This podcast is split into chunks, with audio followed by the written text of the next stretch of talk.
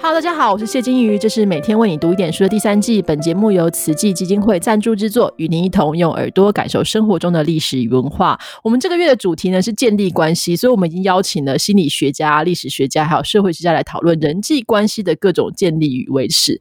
但是关系呢，常常会带来很多的痛苦跟烦恼。那从宗教的观点，要怎么去看待人跟人的关系呢？呃，今天又是我私心的一集，因为大家都知道我的邀请来宾都跟我私心很想见的人有关，所以我们今天。邀请来宾是因为我养应该算 仰慕已久，而且非常博学多闻、有侠女性格的一位来宾，而且他每次发言的时候，我都觉得哇，真的是太酷了吧！我们今天欢迎这个佛教弘誓学院的创办人，现在是玄奘大学宗教文化学系的。教授，那他之前也曾经担任过社科院的院长，就是我们这个网络上说佛教界女战神的释昭慧法师。Hello，昭慧法师，我是金云老师，你好，各位听众朋友，大家好。大家听到昭慧法师的声音，就知道他是一个非常有活力的人。法师，请您告诉我们一下，就在佛教的经典当中，怎么去描述这个人际关系带来的痛苦？就是佛陀或是早期的经典有一些定义吗？是的。呃，我想哈，人与人的关系，人与人的互动，它有正向的，有负向的，这两者呢，在佛经中都会有说明的。哎，那么所以，如果是就先从痛苦切入的话呢，希望它不不会被当做全貌。也就是说，在佛法来说呢，人与人的互动其实也可以有很多正向的力量出现。嘿，对，那比如说一个人的力量薄弱，一群人在一起，呃，互相鼓励的情况下，呃，所创造出来的业绩。一加一经常不是二，而是三或四等等啊，这些呢，在佛经里面也是很明确的告诉我们，甚至于化约成为某一些的戒律的规制，来鼓励我们群策群力来共事。那但是呢，正面的背后它就是有负面的内容。对，也就是说，呃，如何让呃这个关系呢是有正向力量，而不是一加一反而变成零点五，甚至于毁灭性的零啊？那么这就必须要有智慧跟慈悲。那在早期的经典里面，因为我们比较常聊到，就是说，当然快乐的部分，就是你就可以享受这样的，比如说我可能一起去做了一件好事，然后得到了一个非常好的结果。但是在经典当中，有没有什么词是特别去聊这个部分的呢？是这样子的，因为每一个众生呢，他都有一种很强大的本能，就是自我保护本能。这是这在没有解脱呃没有得到涅槃以前，每一个众生就是这个状态，所以他的呃身与心都强烈保护自己。那么在这个情况下呢，假设他又没有同理心去理解别人也有非常强烈的自我保护意念，而只有单方面的自我保护，甚至于呃保护的那个自我扩张到更大的范围，那么他就可能去踩踏别人的红线。嗯，这是两者之间啊。就会出现问题，所以这个是一个很根源性的问题。其实法师这样听起来，这个佛教的教导当中，其实有蛮多科学化跟我们现在心理学讨论的这个关系层面的东西。是是是，呃，所以你这样结构性的来讲，就是说，呃，一个强大的自我意识呢，是每一个众生，包括动物都一样的，嗯，都必备的。如果没有这么强大的自我意识呢，呃，相对来讲，他也不可能奋发图强。啊，甚至于呃，在自尊自重的前提下，做出辉煌的乃至于伟大的事业哦，所以不可否认的，这也是一种自我的正向力量。但是呢，相对来讲，它是双面刃哦。一个太自我的人，他在面对关系的时候呢，他可能是要截取对他有利的部分，甚至于不惜去踩线的时候，那么这个关系的呃互动的问题就必然出现。嗯，所以法师的意思是说，从佛教的观点来说，就是每个人如果是一个合适的一个自我的话，可能是假如说我们想象成一个球好了，它不要膨胀的太大，它可以一方面可以带着自己往上，但如果它膨胀的太大的时候，就会去挤压跟呃，甚至是迫害到别人生存的空间，是这个意思吗？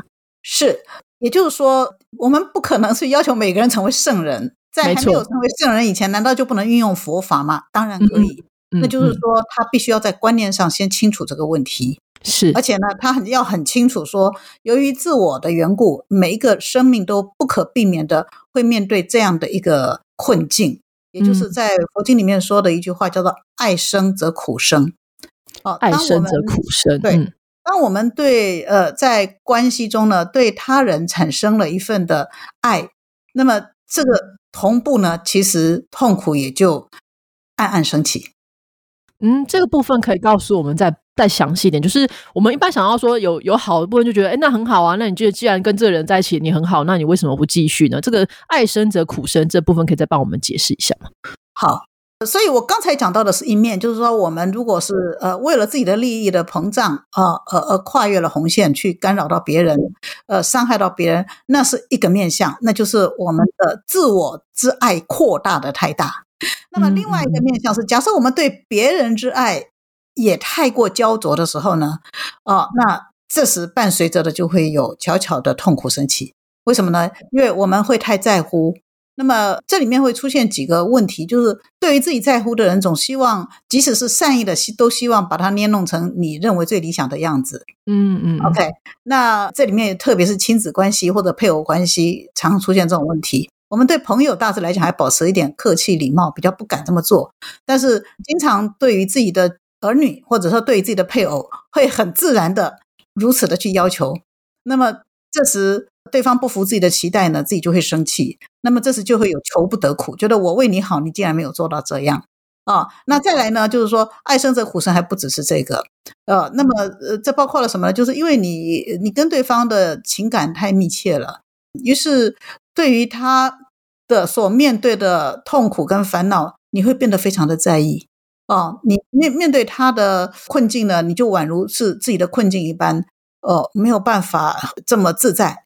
所以在这个情况下，你就想想看，你爱多少人，你就同步也承担多少人的忧悲恼苦在你的身上。这也是爱生则苦生的另外一个面相啊。这样子，变成说你，比如你很爱你的小孩，然后他的今天考不上学校还是什么，你就替他非常的焦虑，甚至拍桌去干什么，做一切的事情，然后希望能够让他得到你觉得他应该得到的幸福，是这个意思吗？对对对对，所以在这边才需要佛法的智慧，因为这个是嗯众生几乎都。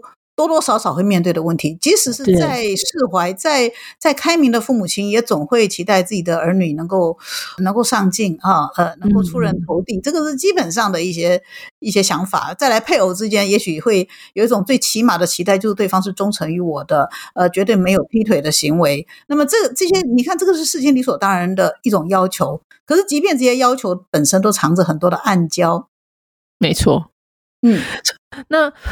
师傅，我们可以问一下，就是说，样像这种痛苦，或者说刚刚讲到这个人际关系带来的，你当然也会有幸福，也会有成就，同时也会有这种痛苦。那佛教当中，在呃讨论当刚已经，其实你已经告诉我们，就是这个形成的原因。那解法是什么呢？或者说，是的，对，哎，对，解法是什么？我觉得这个涉及到观念跟操作两个面向。没错，嗯，对。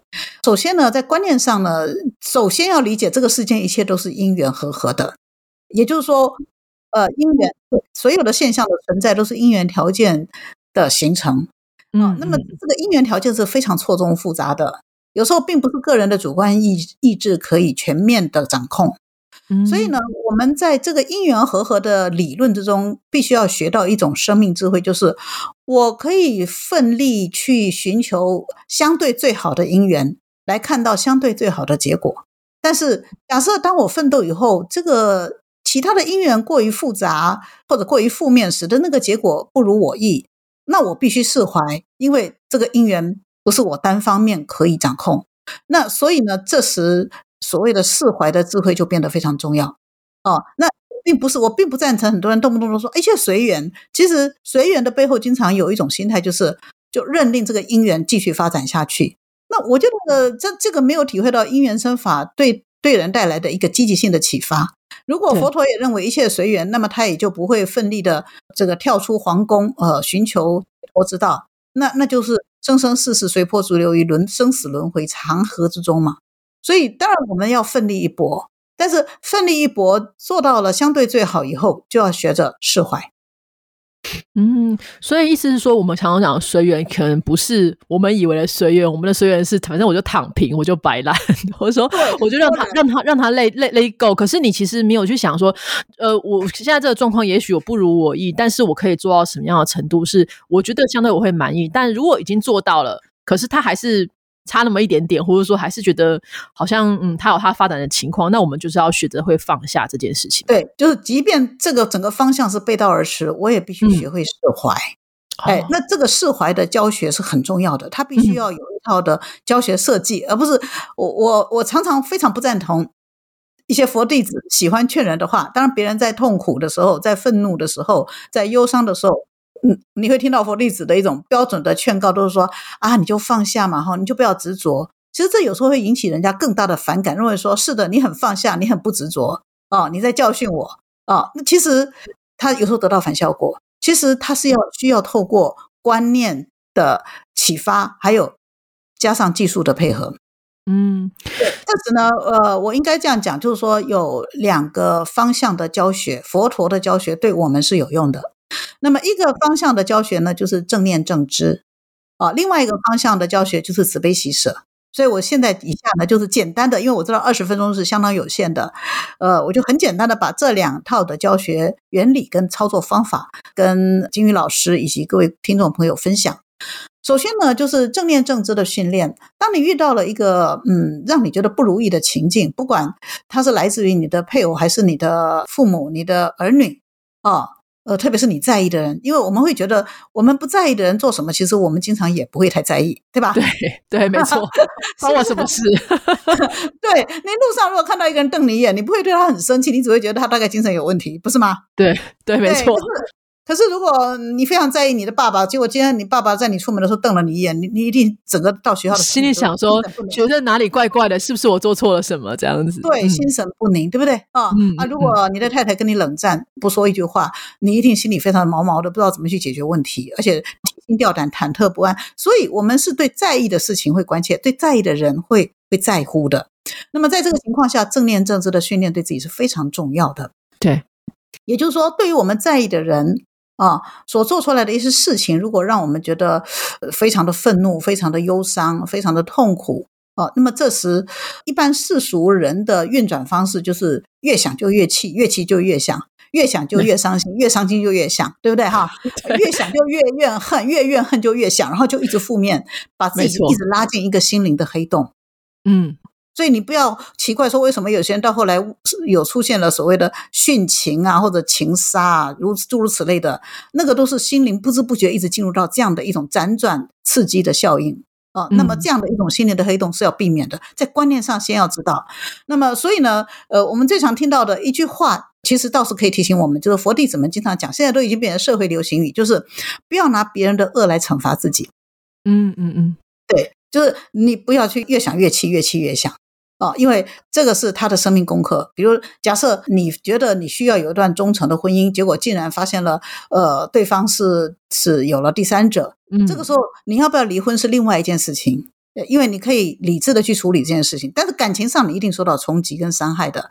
这是一般人就是越想越气，越气越想，越想越恨，越恨越想，对不对？哈，没错，越不甘愿，越不甘愿越想。那其实佛法的功课是告诉我们说，你现在立刻要回到你的正知。你要怎么正念正知呢？你把你的念头摆在你的身体，这时你就会发现到你的身体是如何的受苦。嗯，原来在佛法的这个因缘生法的观念中，因缘条件的密合其实很精很精巧的。我们的心理的动念其实是影响剧烈影响着我们的身体。嗯，所以呢，你这个时候试图不要拉近到那个心里的黑洞呢，就要反其道去拉近一个你也在意的事情，那个就是你我的身体。没有个人不会在意自己的身体，因为那个甚至有时候我们对自己的心理都还可以暂时忽略，可是身体的疼痛等等是我们一时半刻都不能忽略的。那我我们会本能的惊恐的，所以这时因为我们太专心于生气跟痛恨，以至于我们并不知道我们在摧残身体。所以当你只有静下心来，把你的心转回到内在，从头到脚的慢慢的去扫描啊。甚至于快速的跟慢慢的都都交接着做扫描，这时你就会发现到你的身体是如何因你的情绪而受苦。嗯，这就是所谓的嗯不值得为了别人的恶来惩罚自己的一个本质上的意义。嗯，对，当你这样子转到自己的身上，不断的静静的扫描，这时呢你的心已经专注在身体了，啊，平静的扫描，就像一个一个观众在看舞台剧一般。啊，置身事外的去扫描，看自己的身体发生什么事，这时心也就慢慢平静下来，因为他心在转念了。啊，那么这时他就发现到他的身体也开始不断的变化，啊，原先可能气到这个头晕脑胀啊，气到血压飙高，气到呃一直冒冷汗等等，但你会渐渐发现到，其实哎，身体越来越舒适了。哦，包括哀伤也是如此。哦，重大的一个关键，自己最亲爱的人忽然间过世，或者发生了重大伤伤害，那个心理的冲击很大。那但是你一直冲击，一直哭喊没有用啊，只有让自己更耗损自己的能量。那么接下来的摊子要由谁来收呢？所以这时在旁边一直劝他说：“你要放下，你要看破，这是没有效的。”嗯，哦，所以。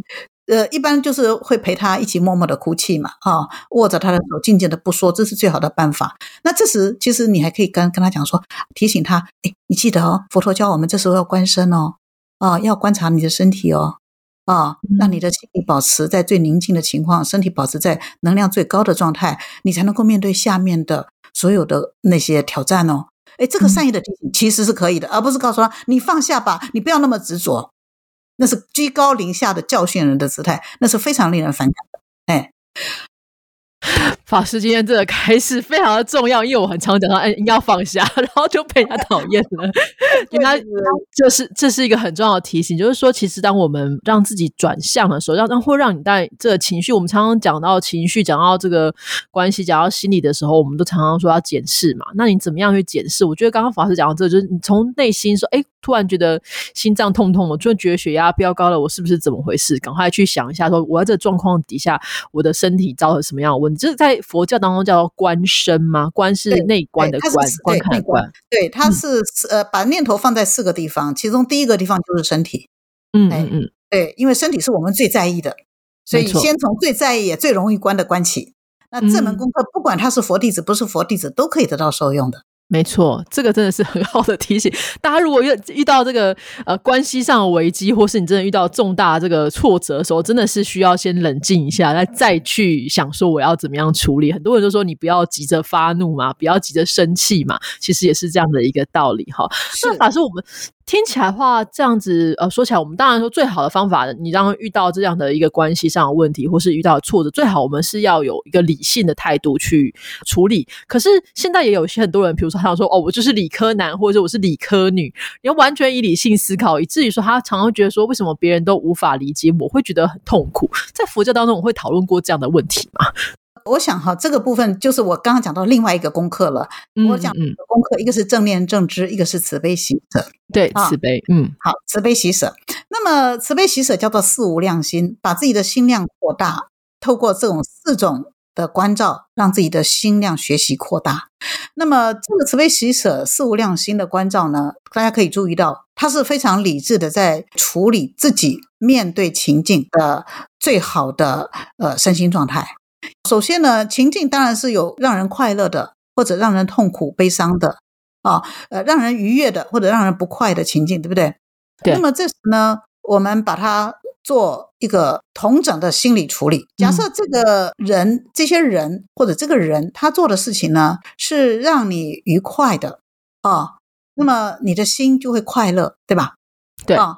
那么，假设这个人呢，目前的状态是很不好的。总之是他自己可能也不愉快，或者你看到了不愉快的，嗯，这时你的心要调到一个状态，那个叫做慈心。首先要让自己快乐起来。这个关照的技巧很简单，首先要观想自己非常的快乐，因为当自己快乐的时候呢，充满着怨恨，你如何去给人家带来正能量？哦，先观想自己全身都充满着呃快乐，所有的细胞都是充满着快乐的因子。这时呢，你试着把你的快乐发散到你所想要给予祝福的对象。对，那么这叫做慈无量心，把快乐发散到对方的身上。对，那么另外呢，当你这个只是心里的假想，但是你常常这样做的时候，你会形成生命的惯性。于是你就会发现到这个世间很多人很慈爱，他看到别人不快乐，他就舍不得，一定要想办法让他快乐。对。对，那就是因为他平时就有这样训练，所以你不要看那个心理只是在做一些观想，但是实际的运用是要在在场域中先兑现的。那么悲心呢，就是看到别人痛苦就忍不住要要拔除他的痛苦啊，想要帮助他。嗯，对，再来喜喜喜无量心是什么呢？就是看到对方的成就，我就非常的高兴，为他高兴。所以在佛家有一句话叫做随喜功德。而不是一天到晚在讲比较与竞争。所以这个也是跟世间的说说法逆转，不是说你不用跟去参赛，可以，你可以参赛。当你获得了你应有的名次，你可以高兴，这是很欢喜的。当别人获得了名次，你为他去高兴，这叫做随喜。所以不管你得名跟不得名，你都很高兴。这个人生有什么不高兴的事呢？是吧？那很豁达，对对，这叫喜无量心。最后一个叫做舍无量心了。好，当我们已经有了慈心跟悲心与喜心以后。我们要注意的功课就是，我们要适度的放下，嗯哦，不能因为对于自己想要分享快乐的对象或者拔除痛苦的对象，因为给予了，所以产生了对他的过度关注、过度在意，于是呢，就出现了我刚刚讲的问题。这时你就必须要学会必须放下。所以佛教是非常重视理性的，完全都不可以在没有理性的情况下，贸贸然的用感情决定事情。因为这个，除非有良好的道德惯性，否则的话，它容易出差错。可是理性的服务放纵，对，嗯，对对，理性的服务有时候理性的工具，理性也不见得让人变得更有道德啊。他可能用理性来做各种的计较，做各种的掠夺啊。所以最重要的还是要养成一种道德习惯。那么这时呢，理性呢，不是指前端就没有慈心、悲心、喜心。所以很多人说我很放下，我常常都告诉他们说，我不认为你放下，我认为你这叫冷酷无情，你根本从头到尾都对别人没感觉，何来的放下？这种人他要训练的是慈心、悲心跟喜心。那么慈悲喜心都具足，甚至于怕自己太过哦，那么随时让自己把他从心里放下，这个才是进入到舍心。所以舍无量心是第四个，而不是排在第一个的。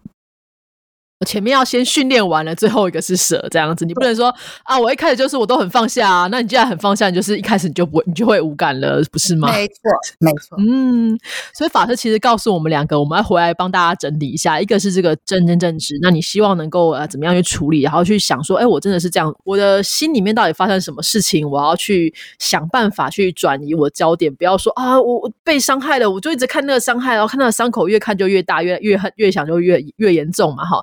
然后想办法用这个观想的方式，让自己能够平静下来，去理解说我发生了什么事。另外一个部分就是刚刚讲那个法师讲的，就是这慈悲喜。舍好，慈悲喜舍这四个字哦，大家都可以去学习一下。所以我这样听起来，我觉得法师帮我们今天讲解的状况，我觉得佛教蛮科学的，理性与感性 是啊，理性与感性兼备哈。因为我们在过去都会想说，宗教嘛，就是佛教是一个两千多年的文化。我常常听到有说法，就是说佛陀是一个两千多年前的人啊，或者是智者，他怎么能够理解我们现代人的问题呢？那我想顺便请法师帮我们回答这个问题就好。整个世界在两千年这个。变化非常非常大哦。那在您看来，佛教最根本要解决的问题是什么？它到现在这个目的还存在吗？或它能要解决的这东西还存在吗？我想哈，必须要理解佛法的核心价值，就是令众生离苦得乐。这样的一个议题是永远不退流行的，因为不管到了任何年代，生命都会面对各种的痛苦，而且生命都会渴求快乐，包括人类的生命，包括其他各种阶层的生命。对，因此佛法永远会给我们带来一些生命的指引，嗯嗯，所以它不退流行，哎，可以永远给我们一些指引，嗯。法师，您自己的话，您是怎么接触到佛法的呢？我可以顺便问一下吗？我是还好，当年我也搞不清楚这个道理，只是读佛书就是喜欢，呃，所以我觉得佛法毕竟还是一个，就是你说的，因为我是一个在大学中毕竟重视理性思考，然后重视民主自由。普世价值，所以我觉得，哎，我，佛法没有框框条条，没有要我们去等待一个救世主的救赎，反而要我们去充分发挥我们的理性，去开启我们的智慧，啊，来解决人生的困难。我觉得这个是相当让我们这些知识分子容易接受的一种宗教。嗯，我这。我很欣赏法师这一点，就是我觉得法师是一个呃知识分子之外，他对于这个世界上很多事情、时事都有他自己的看法，而且每次说出来就哎，对哦，佛法里面好像确实也是这样说的，好酷哦，这样。谢谢法师，您最后我们可不可以请您？您觉得在目前的现在的这个状况之下，当然台湾有各种的问题，现在的年轻人有各种的这个问题，在您看来，您希望我们台湾未来的年轻人是一个什么样的样子呢？你的祝福，给我们一个祝福好了。我想用我的六十多岁的年龄去看这些年轻人，我觉得我也不宜太多的指指点点，因为每一个年轻人每个生命他也会调试他自己去走向好的方向。所以我经常因为在大学上课啊，跟他们分享佛法的时候，他们为什么不管是不是佛弟子，其实都很专注的在听，就是因为他们感觉到这个对他们的生命是有帮助的。哦，就像我刚刚讲到的正念正知跟慈悲喜舍，就对他们现在就是有帮助。因为不管他是在任何的学校读书，读任何的科系啊，或者是他在任何的职场工作，或者他面对各种不同的家庭，乃至于他现在可能也在面对感情啊、爱情啊，或者是相对来讲可能已经进入到职场要面对婚姻等等。我觉得那些基本的这个人性的素材，只要在佛法的提示下，对他们都有帮助，这样就好了。因为每一个时代面对的不同。我们千万不要老是动不动认为，呃，一代不如一代。相反，我觉得这一代的很多青年，在我看来，他们的韧性其实比我们那一代更高。嗯，所以法师这个慈悲喜之外呢，其实舍的这个部分也做得 非常好。就我们不要一天到晚指点人家，就是叫祝福嘛，祝福，希望年轻人越来越好，真的非常的正念。好的，我们今天非常，大家听完之后应该觉得佛教其实算是蛮理性跟感性兼具的宗教。当然，如果你觉得说啊，我不喜欢宗教组织，我不一定要参与很多活动，但是你也许也可以接触一下，你可以看看两千年前的这个智者，这个佛陀是怎么样说，他要去解决的问题是什么。那你当然也可以想想看，说这些问题到现在还存不存在，或是如果它存在的话，我们可以怎么样透过这些呃古代的经典，或者透过我们现在的感受，或者透过请教法师哈来解决这些问题哈。那我们今非常感谢张慧法师，谢谢你，谢谢你，金云老师，谢谢各位听众朋友，大家拜。拜，拜。